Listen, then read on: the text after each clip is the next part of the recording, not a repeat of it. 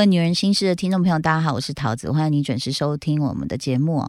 今天来的这一位呢，我有好多问题想问他哦，因为包括当然他希望他是呃健康平安，然后也看了他的新书叫做《保留那个快乐的自己》，里面有很多值得我们女人大家聚在一起好好讨论的这个不同的观念。欢迎朱心怡。嗨，桃子姐好，大家好。心仪啊，我有个很重要的问题要问你，可是我再忍一下，这样子啊。好，我大概看了你的书，然后把你的整个知道的过程，知道乳癌的过程，还有开始怎么样去细部的做检查，然后到怎么样的治疗，包括像是这个切片穿刺啊、确定啊，然后再来化疗啊等等哦。其实这整个过程在你书里面，我大概写了一下，是其实你二零二零年十一月有做过健检，对，但是你是在二。零二一的十一月，就是一年后。对，其实，在你的年纪来说，应该一年做一次健检是 OK 的。对啊，所以那个时候你就想说，哎，那也是因为有去健身房才发现，哎，照镜子有异常。对，因为我那时候就是想说，要为了自己好嘛，嗯，降体脂啊，然后注重身材，就每天在。镜子前面对自己检查的时候，就看哪边多一寸少一寸，结果就发现我两边乳房竟然是不对称的耶。嗯，可是我们大家都不对称啊，对，左右都不对称。但我自己知道，我左边有胸部，呃，有那个心脏的关系，左边是略大一点点，真的就很些微的。那你知道我们补完乳的那个乳房都会松松垮垮的嘛？就突然有一天一边就变圆弧了，嗯，我就想说哇，再发育太棒了。可是后来想想不对啊，再发育不是应该两边一起嘛？怎么一边是松的啊，一边是圆？圆弧，这么明显的圆弧，对，然后就变成右边比较大一点点了。所以我就想说，哎，那会不会跟我之前渐渐出来有那个纤维腺瘤有关？是纤维腺瘤长大了呀？我那时候这样想，因为我摸起来的时候，虽然有摸到一颗东西，但很像什么？知道？你就。隔着那个水球、气球那种水球摸一颗葡萄，你很明显知道它是一颗像类似像鸽子蛋还是什么那种圆球，但是软的嘛。那我那时候就想说，医生不是都讲说界限要不清楚的、不规则的才可能是危险的东西嘛？那我摸到这颗应该是 OK 的，那它怎么会漂亮？所以不不危险？对我那时候就自己脑补嘛，所以我那时候想说，那应该不危险嘛。可是心里又觉得说。好像不太对吧？那如果真的是好东西，那它怎么会长大呀？那长大也会有异状吧？然后我就过几天上了健康节目之后，就你十一月十五发现异常，十九号就去录医师好啦。对，然后就问了医生，对，就问了医生。他其实这里面症状提醒听众朋友要注意，就是包括你有不正常的发烧，对，然后乳头会痒，然后两边不对称。对，哎，我那个痒是怎么样？你知道吗？它就是。痒的时候我就只抓乳头，旁边也都不会痒。嗯，然后而且只有单边乳头会痒，它不是两边的。然后再加上我有一些痘痘在胸部附近没有好，我就觉得有点奇怪。但那我发烧，我那时候想说，哎呀，就是可能身体某处在发炎吧。嗯，没有想太多，然后。就自己吃退烧药，这也是药物滥用的一种。因为台湾太方便了啦，美国更方便。你知道美国超离谱吗？每次去我就想说，啊，这在这里也可以买，甚至有的后面他也会写说，嗯，这个没有经过太多，比如说什么什么证实什么的，就是意思是说你你自己买你自己负责这样。对他也不会管那么。严格嘛，是。对啊，所以我那时候就想说，那我就吃退烧药，就吃了几次，有有稍有退，我就没有去管他，说到底是不是哪里需要去检查。嗯，所以当时我听到节目上的医师跟我讲说，那时候大家还等瓜哥来嘛，所以就闲聊啊，那我就抓紧机会就问，就说，哎，那医师我这样怎么办？我至今还是非常感谢那位陈荣坚医师，他告诉我说，他怀疑。有可能是不好的东西，但是他也不确定那不好东西到底是什么，因为他不能触诊嘛，他也不能够现场就看我的外观就有什么那个异状就提醒我。好，他就只能跟我讲说你要赶快去检查。哎，那时候瓜哥还没进，我就带给我老公说：“哎，老公，老公，那个那个医师说这样真的不对劲，哎，他建议我还是赶快去检查，因为突然变大都不对。”嗯，然后我我老公就说：“哦，好。”他立刻就赶快帮我挂了那个。诊让我回去做加医科去检查，就加医科一摸，礼拜五挂，嗯，礼拜一就去照那个超音波了。对，所以我那时候心想说，哇，这一切快的不得了，我我真的觉得应该是有什么不对劲吧，嗯，才会进展这么快？这样子，你因为我把你的时辰都记录下来，你十一月底照超音波，十二月一号就切片穿刺，然后发现单边就有三颗，而且是多发性的。对，一直到十二月底，其实十二月底你已经知道转移到淋巴了。然后又装了人工血管，对。然后二零二二，也就是其实才就是下一个月啦，一月你就开始化疗了。所以其实这一切有点猝不及防，但是还好你有发现。对，因为确实我有听过一些呃女身边的女性朋友，她可能就是说，哎，好像有颗粒，哎，好像有怎么样，但是工作真的太忙，所以就没有注意哦。对，没有注意到从不痛到后来，她说躺下来会痛。哦。我也有，其实我现在想起来，我也有。我那一年，我就是很容易，就是老公过来的时候，咸猪手过来的时候，哎，抓了就会痛。嗯，那我那时候其实也没有觉得怎么样，我一直觉得说，啊，那就是之前健检出来那个纤纤维腺瘤嘛。嗯，可是我以前不会痛啊。嗯，就那一年特别痛，哎。嗯，我现在想起来也觉得，哎，好像不对劲。可是我们知道不对劲，但都没有勇气真的去面对这些事情。我觉得其实也是隐隐在逃避。是，但是还好，我觉得你没有逃避，你就是正面迎击他哦。但其实我想，这个在心仪的书里面，大家可以去看有关他如何走过这条路。当然，这当中很辛苦，甚至有些照片我看了，我都觉得。很不忍心，然后很心疼你这样。那如果说大家呃在自己的保健之路，你觉得需要一些指引，或甚至你正在做这些治疗的话，你可以去买这本书。但是我访问心仪，我其实我觉得你这个把把这篇文章摆的。在那么前面也是有原因的，就是我把健康摆在幸福之后的这篇文章。其实我们今天可能主轴不放在讨论整个治疗过程，但是是放在你的观念的一个改变哦。对，所以这件事你要不要告诉大家？因为你是从呃这个这，你知道我一边看书一边在想我跟你认识的过程，嗯，我们有约出来聊天的过程，对，然后我就想到平行宇宙，就是当年心仪在。可能经纪人那时候会觉得说，你为什么要去结婚生小孩？你明明就刚刚得奖，然后你的觉得你的 A 选择会是一条光光明的路，然后你的事业。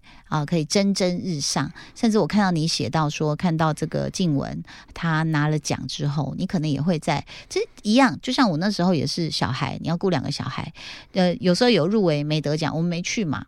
那有时候连入围都没有的时候，你在看着就是自己身材的臃肿，然后看着电视上那个可能跟你同期的人啊，一直拿奖，一直有节目，一直拿奖，然后我们就默默的这样哺乳啊，然后小孩又吐在身上啊，然后又睡不好啊，然后黑眼圈又出来，其实。那个就是我们做选择之后，平行宇宙之后，我们要承担的事情。对，没错，所以就是很现实的。然后，所以人家，你知道，我记得我刚结婚没多久，小燕姐遇到我，还问我说：“你怎么会这么想不开啊？”你知道 很多啦，这就是“竹凡不及被斩”，就是很多人遇到我都这样讲。嗯，所以我觉得，我觉得当我们当妈妈。之后常常就把家人放在前面，然后把自己放在最后面。但其实我很羡慕陶姐，因为我觉得你真的在这方面做很好。就我对我家人够狠，对，我现在渐渐都把他们甩在后面。没有，你看你也是为了小朋友、为了老公、为了整个家庭，有很多的想法、选择跟牺牲跟奉献。我觉得是。很令人佩服的，没有，我到现在还在被刁。有时候以前制作人还会发一篇文说，呃，陶晶莹说要早上十点录第一集，然后所有人说怎么可能？然后你知道一开始摄影师也会催我，就是催你想说那么早，谁要那么早录？就哎这样录录，工作人员很累啦，因为你刚好今天带你来出版社的同事是以前我们。做电视的同事这样，工作人员会想哦七早八早，可是后来这样录下去之后，哎，摄影师有一个人就跑来跟我说，哎，不错哦，跟你录影，下班还可以再继续喝，还有余裕，还有余裕。对，那我觉得当然这个过程有很多人的配合跟谅解。你知道那时候我也很难过，是大学生，比如说，哎，请画出你对桃姐，写出你对桃姐印象。有一个人用画的，比如说有些人说啊，就很快啊，很什么温暖，很什么的，然后有一个就画。画了一颗头，我说这什么？他说陶姐，这是你的后脑勺。我说什么意思？他说我们从来都没有时间跟你照相，因为你每次拍完你就跑飞一般的逃离摄影棚。我就这样，我觉得很抱歉，你知道吗？就是说我们在取舍的时候，一定有人被舍，对，一定有人被舍。你想面面俱到，其实是不可能的。面面俱到的后果就是牺牲自己。对，好，你牺牲，你知道，我现在我我其实我里面写到我的一点零，写到二点零，写到三点零，其实我就是在写。其实一个就是风呃呃妇女一个妇女的心态。以前我们在小姐时期的时候，或者青少年时期的时候风光，你想想看，你以前在正大，然后以前那个自己就是单身，我要做几个节目就几个节目，对我想要几点收工几点收工，我想要喝到几点就喝到几点。我以前收工完还会跟同事打麻将，然后这样的整个呃打到早上再一起去花市，然后再吃早餐，因为单身没对，完全不用顾及任何人，对。我也不用顾顾我父母的想法，我只要顾我自己开心就好。可是就好像我其实真的很早结婚，我二十五岁就结婚了嘛，所以其实当时我等于才大大学毕业没有多久。嗯，那我必须要讲，其实真的有点早。以现在的人来讲，我我我。想一想，我都觉得哇，我当时真的是蛮有勇气。可是我这人就是这样子，我很应景，我也不会觉得说我今天做这个决定我就后悔。可是你知道，在很累、很辛苦的时候的夜深人静，你总会觉得。